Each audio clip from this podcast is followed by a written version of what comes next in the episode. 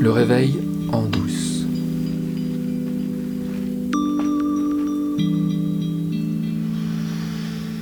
Eh bien, nous revoilà. Nous revoilà avec, euh, avec la question que nous avons laissée en suspens la dernière fois. La question qui change tout. Qui suis-je? Qui suis-je? Oh non, c'est pas vrai, il va pas remettre ça.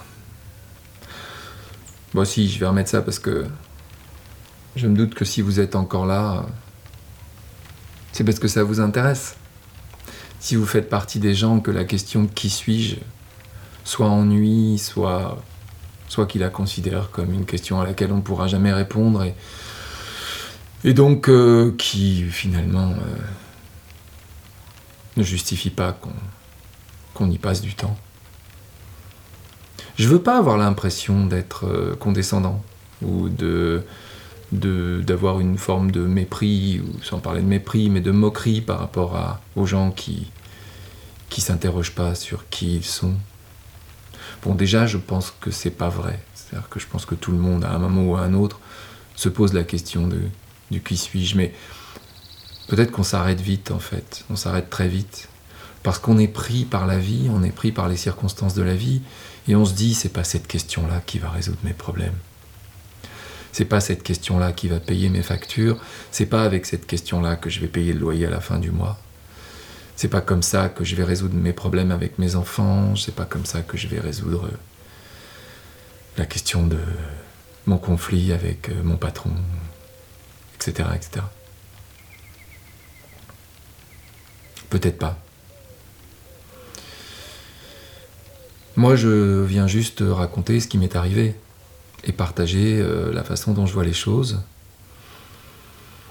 et raconter que ça a changé ma vision de l'existence.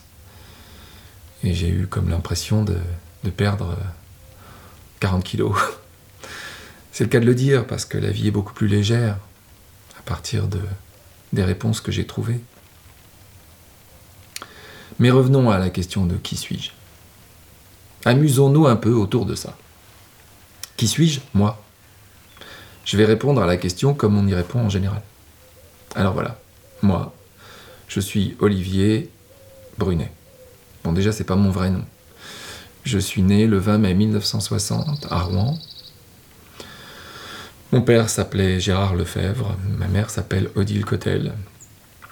Ils s'étaient mariés l'année d'avant. Tous les deux étaient originaire de Rouen, aussi. Je suis né par césarienne à la clinique Saint-Hilaire. Donc les premières heures de ma vie n'ont pas été très agréables euh, et surtout les heures que ma mère a passées à essayer de m'expulser.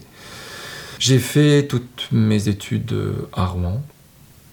Mes parents, qui étaient très catholiques, euh, m'avaient inscrit dans une institution religieuse où j'ai fait toutes mes études donc depuis le C20 jusqu'à la terminale, euh, j'étais dans cette institution avec juste une année euh, que j'ai passée à Nancy dans une autre institution religieuse.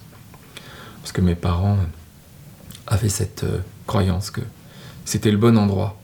Je me suis marié à Rouen après avoir fait l'école de commerce, l'école de commerce de Rouen.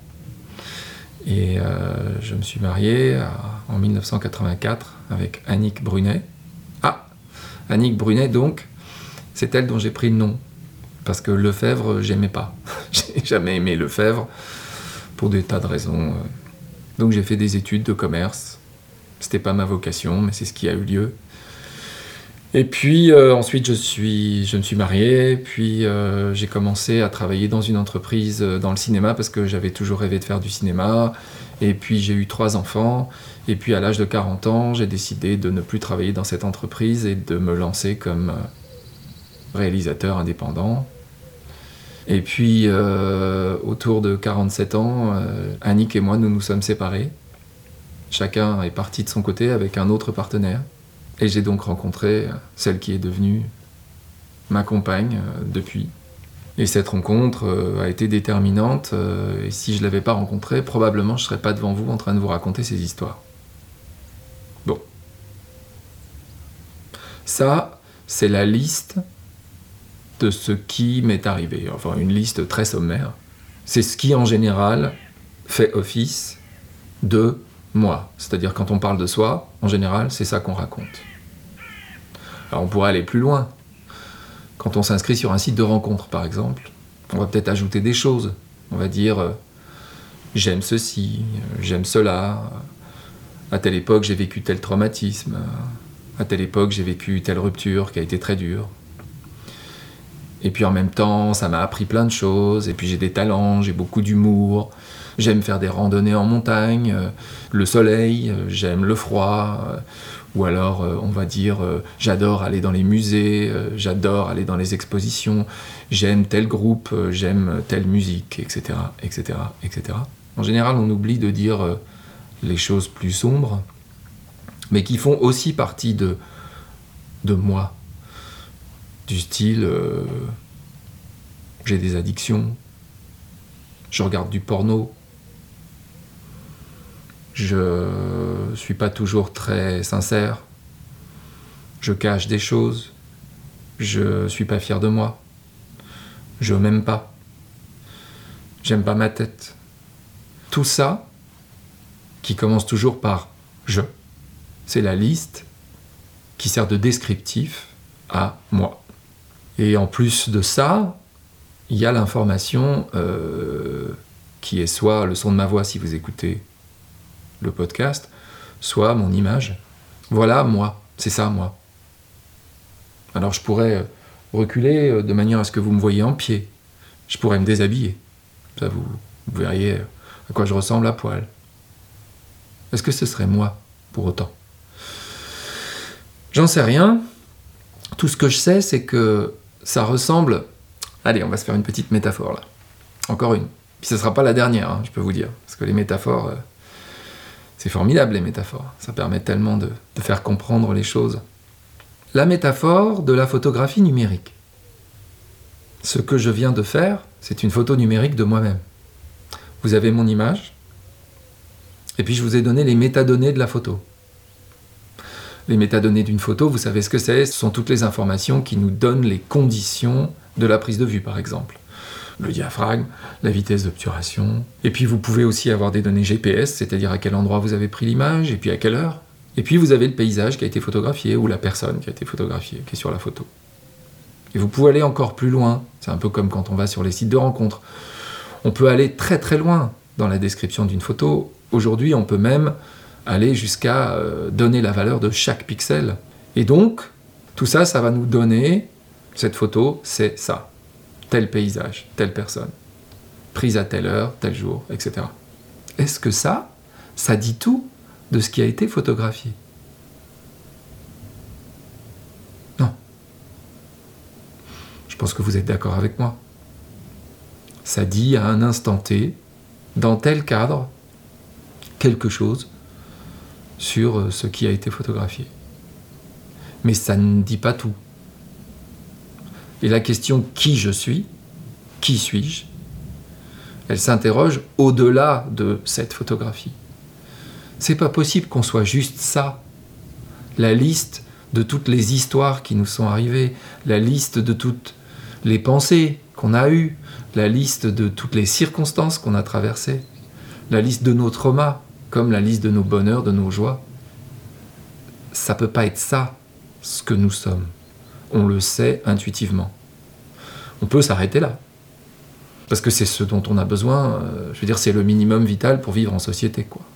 On peut se décrire et on peut se déterminer comme ça, avec la liste des choses qui nous sont arrivées et euh, avec ce, curriculum, en fait, qui dit euh, qui nous sommes. Mais est-ce que c'est ça, ce que nous sommes? Vraiment juste un truc qui me fait penser que c'est pas possible que ça soit ça. C'est que ça change tout le temps, ce que nous sommes. Si on avait pris la même photographie, si vous m'aviez vu il y a 5 ans, vous n'auriez pas vu la même personne. Bon, il y aurait à peu près la même tête, avec un peu moins de rides. Il y aurait eu à peu près euh, la même voix, sans doute. Donc il y a des choses qui ont l'air d'être euh, stables dans le temps, mais euh, si vous m'aviez dit il y a 5 ans que j'allais être là devant une caméra en train de parler et de faire un podcast sur la nature de notre expérience existentielle, Je pense pas que je vous aurais cru. L'homme que j'étais, si j'étais quelqu'un, il y a 5 ans, c'est pas le même que celui qui est devant vous là, tout de suite. Donc je change tout le temps. Mais en fait, tout change tout le temps. Donc nous aussi, on change tout le temps. Et on change tout le temps dans des proportions dingues. Donc, si moi, c'est cette chose qui change tout le temps, peut-être il vaudrait mieux que je dise euh, je suis cette chose qui change tout le temps. Ceux qui ne se posent pas la question de qui je suis doivent se dire ok, bon, il y a des choses qui changent, c'est vrai. On ne peut pas nier qu'il y a des choses qui changent. On renouvelle nos cellules tous les 7 ans. On vieillit. On change de tête. Parfois, on change d'opinion. Parfois, on change euh, de goût. Et euh, donc, euh, on ne peut pas être juste défini par la liste des choses à un moment T. Ouais, ouais, il y a forcément, oui, d'accord. Il y a autre chose, mais il y a comme un, il y a comme un truc, il y a comme une continuité quand même depuis le début. Ah ouais, il y a comme une continuité depuis le début. On va, on va essayer de se souvenir de ça. Ce sentiment de continuité qu'il y a, bien que les choses changent tout le temps. Parce que c'est très très intéressant. Ça. Mais ce sera pour le prochain épisode.